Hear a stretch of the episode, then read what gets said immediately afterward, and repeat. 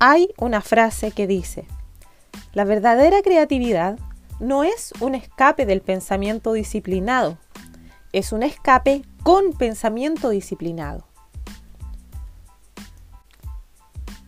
Pero ¿cómo funciona esto? ¿Cómo es que se puede combinar nuestro pensamiento convergente y nuestro pensamiento divergente para ayudarnos a hacer las cosas de una manera más creativa?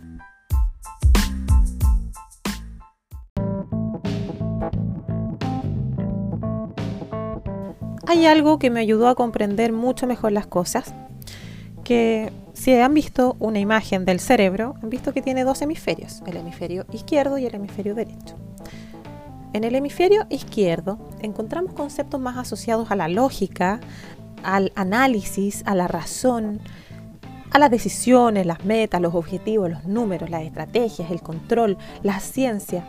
El lado izquierdo del cerebro se relaciona más a la estructura y también al pensamiento convergente que tiene que ver con lo racional, con el pensamiento secuencial, cuando vemos las cosas como con una causa y un efecto, vemos una prueba y un error, ese pensamiento más científico.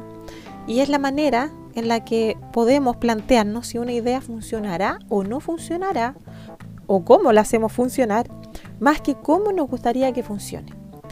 Y es imprescindible en el proceso creativo, por ejemplo, porque es muy útil y eficiente al momento de llevar la producción de una idea a la realidad. Y por otra parte tenemos el lado derecho del cerebro, que es el pensamiento divergente. Es esa parte del cerebro más creativa, más de la pasión, de los sentimientos, del propósito, de la intuición, de la creatividad, del optimismo, la alegría. Ese pensamiento divergente es un proceso mental que nos permite producir numerosas ideas a partir de un estímulo único cuando estamos conectados con eso. A diferencia del pensamiento convergente, que tiene que ser más lineal, tiene una causa en efecto, tiene otro tipo de energía. Y el cerebro del hemisferio derecho se basa en estos factores que tienen más que ver con la fluidez, con la flexibilidad y con la originalidad.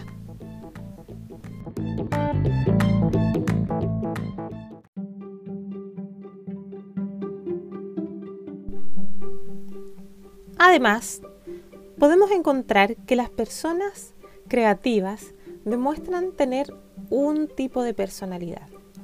Las mentes creativas, además de pensar de forma divergente o lo que se conoce como pensar fuera de la caja, presentan ciertas características psicológicas que comparten en común. El profesor de psicología Todd Luard, uno de los pioneros en el estudio científico de los procesos creativos, considera que cada individuo tiene un potencial creativo más o menos elevado y que depende de tres factores. Primero, de factores cognitivos, cuando depende de los conocimientos y las facultades mentales. No significa que los conocimientos sean suficientes, aunque son necesarios para el campo en el que queremos ser creativos. En cuanto a la inteligencia, es necesaria, pero eso no supone que una persona inteligente sea más creativa. Por otra parte, como segundo factor, están los de personalidad psicológicos, que dependen del individuo, de su motivación y de sus emociones. Y tercero, tenemos factores de contexto, en el que se mueve la influencia de la familia, de los padres, del colegio, de los amigos. Lo que nos rodea, nuestro ambiente, determina esos factores. Existen algunos rasgos psicológicos reconocidos por la mayoría de los investigadores como parte de la personalidad creativa. Primero, tenemos la perseverancia. Es ese esfuerzo continuo que nos permite conseguir nuestro objetivo o la persistencia que tenemos para lograr lo que nos proponemos. Otro rasgo de la personalidad creativa es la toma de riesgo. Incluso se dice que en la medida en que no se arriesgan a equivocarse va disminuyendo su grado de creatividad. Parece ser un rasgo muy importante. También el inconformismo. Tener cierto grado de insumisión, de transgresión o de predisposición a tener opiniones distintas a la mayoría. Otra característica es el individualismo, en el sentido de que las mentes creativas individualistas no se preocupan de las corrientes dominantes, que aceptan que esa idea que tienen, que puede ser diferente, también es válida y su predisposición a tener creencias distintas a la mayoría o a defender opiniones que no son convencionales, también es una característica que se comparte en este tipo de personas. Otra característica es la apertura a la experiencia, a las emociones, al cambio, la curiosidad, tener esa búsqueda de novedad. La apertura es la base de todas las formas de creatividad. Está vinculada a la fluidez y a la flexibilidad. Atreverse a pensar diferente, por ejemplo. Y atreverse también a hacer cosas diferentes. Y el rasgo de la capacidad para jugar es una característica también de las personalidades más creadoras. Las personas que se atreven a jugar y se dan cuenta que se pueden elegir ideas creativas, que se pueden inventar nuevas cosas, nuevas formas, porque el juego es una exploración que nos lleva a la innovación. Nos permite aplicar todos estos rasgos, todas estas características que facilitan la creatividad, porque no hay limitaciones como las que tenemos quizás en todo el resto de cosas que tenemos que cumplir en la vida. Hay un rol social que se cumple, normas sociales que se cumplen. Muchas veces vamos creciendo y nos vamos adaptando a lo que hay que hacer, pero sin entender o, sin comprender cuando las cosas no son coherentes con lo que se supone que deberían ser y cómo son en realidad. Y eso confunde a cualquiera y es muy difícil que luego uno sea capaz de sencillamente pensar por sí mismo y entender que las cosas pueden ser diferentes porque el mundo no está creado para las personas que pensamos de esta forma. Por eso, para muchos de nosotros puede parecer una lucha permanente. Con el tiempo, y a medida que uno va ganando experiencia, también va comprendiendo que en realidad no se trata de una lucha. Más bien diría que se trata de una búsqueda permanente del equilibrio, en la que estamos todos y todas. De alguna manera, siempre hay energías que nos hacen sentir más positivos al respecto y hay otras energías que nos hacen sentir de manera más negativa. No es que una sea buena y la otra mala, significa que son diferentes y no tienen que ser necesariamente excluyentes, sino que pueden ser complementarias. Pero eso lo aprendí mucho tiempo después. Primero tuve que reconocerme, no solo en mis luces, en mis características de mi personalidad creadora, sino que también en las sombras, que son aquellas que nos dificultan un poco el llevar adelante nuestros sueños, nuestras ideas y el desarrollo y el potencial de nuestra creatividad y cumplir nuestro propósito en el mundo.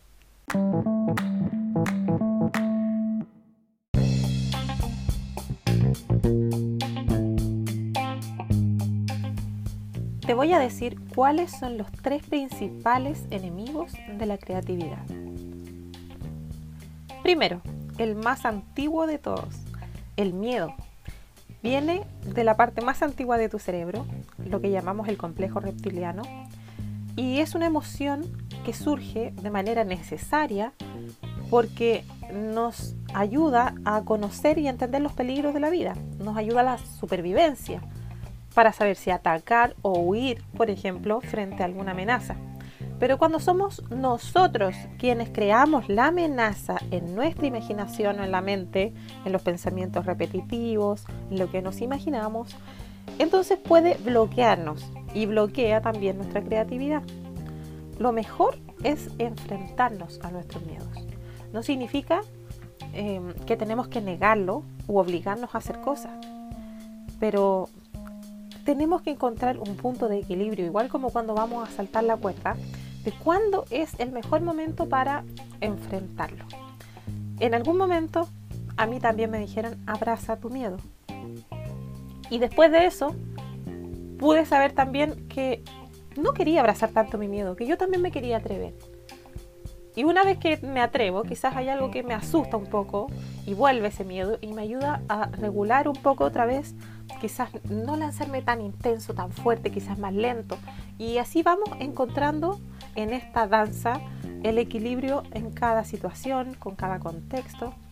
Y el miedo puede ser limitante si lo dejamos que se regule solo, digamos, o puede ser también una guía para la prudencia. Pero va a depender de cómo nosotros vamos haciendo esa danza con el miedo para poder ir buscando ese equilibrio y en el punto justo hacer lo que tenemos que hacer.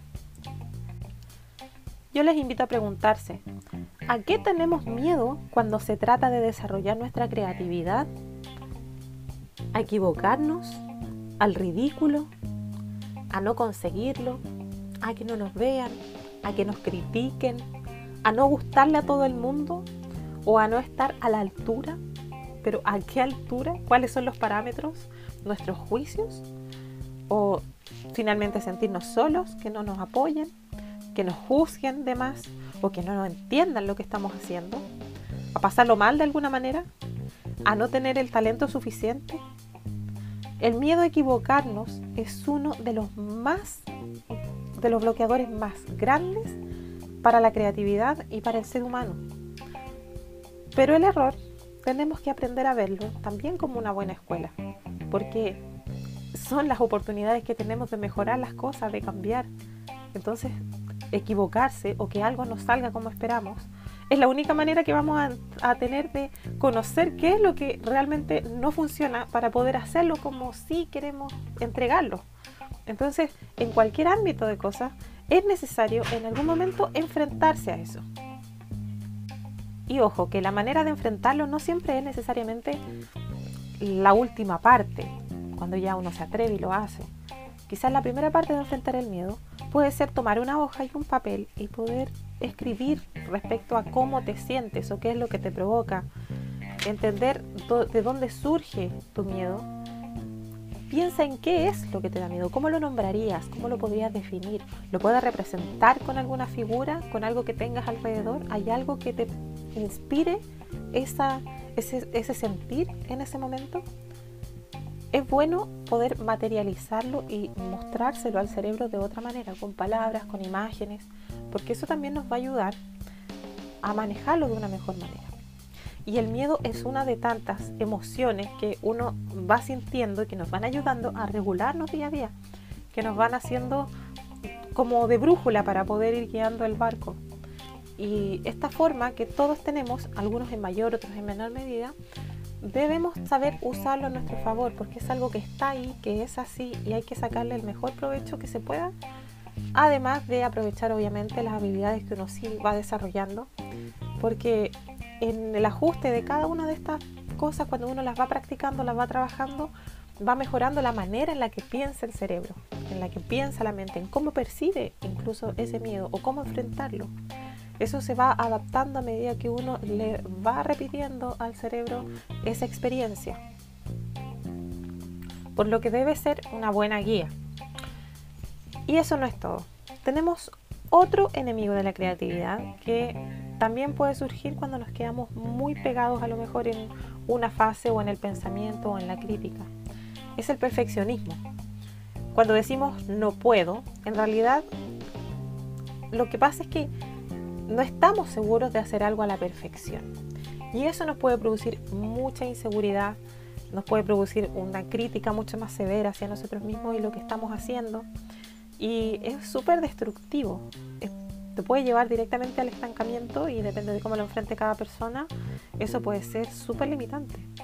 Porque pensémoslo, yo lo veo así, cuando yo tengo una vocecita en la cabeza que me está diciendo que lo que estoy haciendo es insuficiente, que mm, no está bien o me hace juicios negativos y críticas y además no hay un equilibrio entre pensamientos más amables, digamos, solamente son frases como bastante destructivas, el perfeccionismo no se vuelve una buena guía.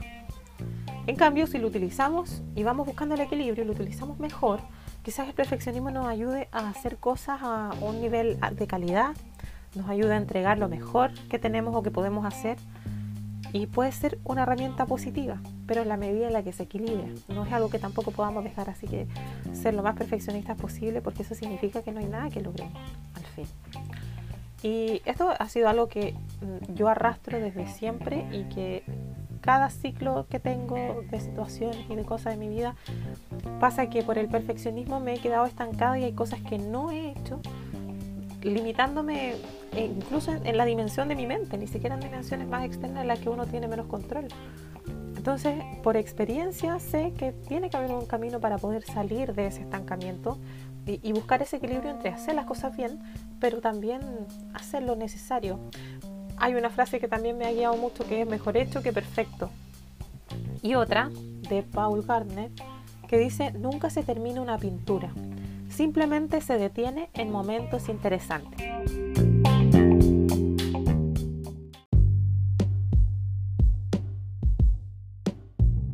Y finalmente tenemos la tradición, esa tendencia de nuestra mente a adoptar la solución más habitual sobre lo que más conoce y seguro le va a funcionar.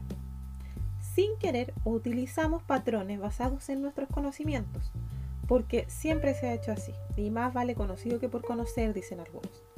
Esta actitud frente a la vida es anticreativa, nos impide conocer y crear cosas nuevas si no somos capaces de ir más allá de lo que ya está establecido, ¿cómo van a mejorar las cosas si queremos mantenerlas? Es imposible. Hay cosas que tienen que cambiar.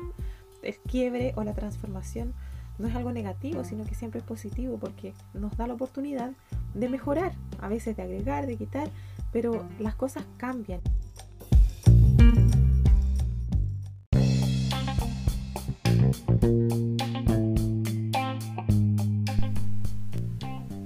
preguntarás cómo podemos enfrentar estas sombras o estos enemigos de la creatividad. Yo te recomendaría intentar a diario, en pequeños momentos, un pequeño entrenamiento creativo. Se trata de una introspección que te ayudará a conocer mejor tu relación con la creatividad y con la percepción que tienes del mundo que te rodea. Muchos problemas a veces se producen incluso porque tenemos un concepto demasiado distorsionado de nosotras mismas. Y esto es algo clave, porque ahí parte todo. A veces podemos pensar por mucho tiempo que nos faltan cosas, que no somos suficientes, que tenemos que estudiar más, que tenemos que titularnos, que tenemos que hacer millones de cosas para poder validarnos ante el resto. ¿Se han preguntado cuánto tiempo de nuestra vida perdemos en tratar de validarnos ante los demás? De comportarnos como tenemos que comportarnos, de demostrar lo bueno, lo honesto, lo luminoso, optimista, impecables que somos. Porque no es que uno quiera andar demostrando algo que no es, pero en la sociedad solo se acepta los que están dentro de la norma. Y quienes no estamos dentro de la norma, quienes no pensamos ni actuamos de la misma manera, se relegan como si fueran a la cola y son los últimos, los que no importan. Entonces hay evidentemente una gran diferencia y se producen muchas, muchos tipos de brechas que siguen separando a la humanidad. Y eso no es algo que nosotros queremos seguir expandiendo, sino que al contrario necesitamos expandir las ideas nuevas. Y la primera forma de hacerlo, y la mejor forma de hacerlo, es entrenando nuestra mente para lograrlo.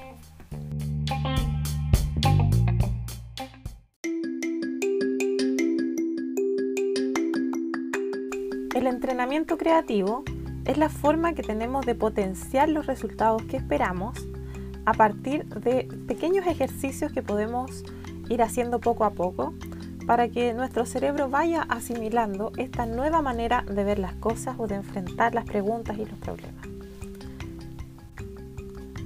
Es una introspección y una revisión desde distintos puntos de vista, desde distintos juegos que nos van a ayudar a abrir nuestra mente, a mejorar nuestra flexibilidad y a generar soluciones innovadoras que vayan mejorando las cosas que necesitamos arreglar.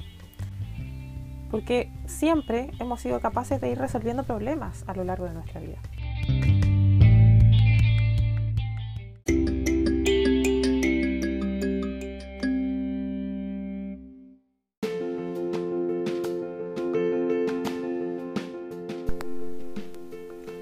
quiero invitarte a hacer el siguiente ejercicio.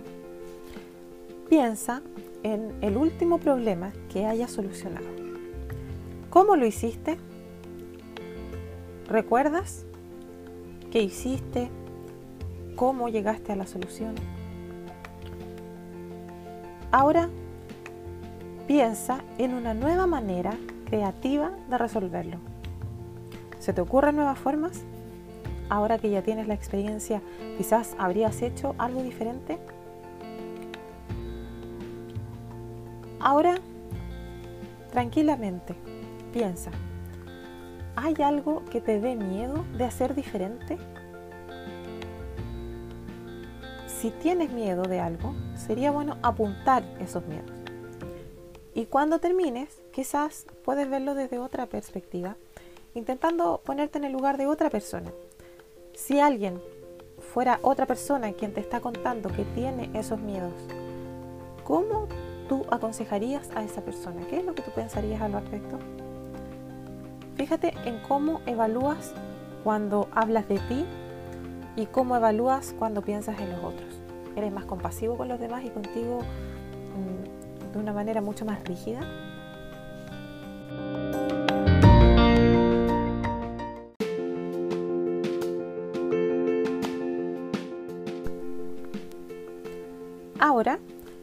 Poner un temporizador en 10 minutos y haz una lista de qué cosas harías si no tuvieras que hacerlas a la perfección.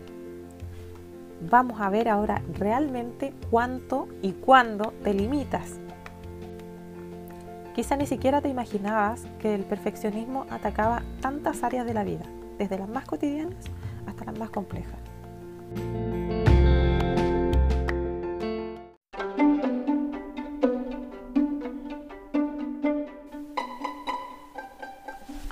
Para ti otra serie de preguntas que también te van a ayudar a entrenar tu capacidad creativa. Piensa cuántas cosas de color amarillo se pueden comer Puedes poner un temporizador con tiempo fijo o puedes nombrar el máximo posible en un lapso de tiempo. Puedes hacerlo solo o con alguien más. Seguro que va a ser muy divertido. Otro ejercicio. Escribe todos los usos posibles de un sombrero, hasta el más inesperado. No hay límites para las ideas. Te doy algunas ideas. Florero, macetero, fuente, canasto, cartera, caja, monedero, frutero, librero, decoración. Hay muchas ideas que puedes ir complementando. Y además puedes utilizar la base de estas preguntas para cambiar, por ejemplo, en qué usos son posibles para una lámpara, para una hoja, Incluso no pensar cuántas cosas de color amarillo se pueden comer, sino cuántas cosas de color rojo, cuántas de color blanco y así sucesivamente. Se pueden hacer juegos del tiempo que uno quiera porque da para mucho. Hay otro muy divertido también que se trata de en una hoja de papel y con un lápiz empezar a dibujar todo lo que se te ocurra que se pueda hacer a partir de un círculo. ¿Alguna vez te has preguntado cuántos dibujos se pueden hacer a partir de un círculo? Seguro te va a sorprender. Puedes poner un temporizador y calcular luego también el número de respuestas que cada persona puede alcanzar a dibujar. Pueden sumar puntos, puedes hacerlo de la manera que quieras. El hecho es de que mientras más veces intentes y lleves a tu mente a generar esas nuevas ideas con cosas tan concretas y tan sencillas, también se va a ir entrenando a buscar esas cosas creativas en pensamientos que son en niveles más complejos. Recuerda que estamos enseñándole a la mente a generar nuevas ideas. Otras técnicas creativas son utilizar, por, ejemplo, el cuestionamiento. Estar preguntándose permanentemente cosas en mayor profundidad. No siempre uno insiste o molesta o, busca mm, imponer su pensamiento porque a veces el cuestionamiento nos puede llevar incluso más lejos de nuestro pensamiento. No solo tenemos que hablar o preguntar o llegar hasta el punto en el que nosotros simpatizamos, porque si no nunca vamos a poder entender los mundos que son más amplios ni evolucionar y mejorar los que ya existen. Entonces el cuestionamiento es una herramienta muy importante que cuando la aplicamos y empezamos a aplicarla nosotros mismos, quizás en nuestros pensamientos, nos vamos a dar cuenta de cómo nos permite ir expandiendo las perspectivas y los límites mentales que muchas veces nos impiden resolver los problemas y encontrar soluciones. Para encontrar soluciones necesitamos romper con las pautas clásicas, con lo que ya está establecido. Es parte del proceso, Y no tiene por qué ser una destrucción completa. A veces hay cosas que se pueden modificar o algo que se puede agregar. No todo es blanco o negro. Hay muchas fases en el camino que se pueden ir adaptando según se van dando las cosas y de acuerdo al contexto.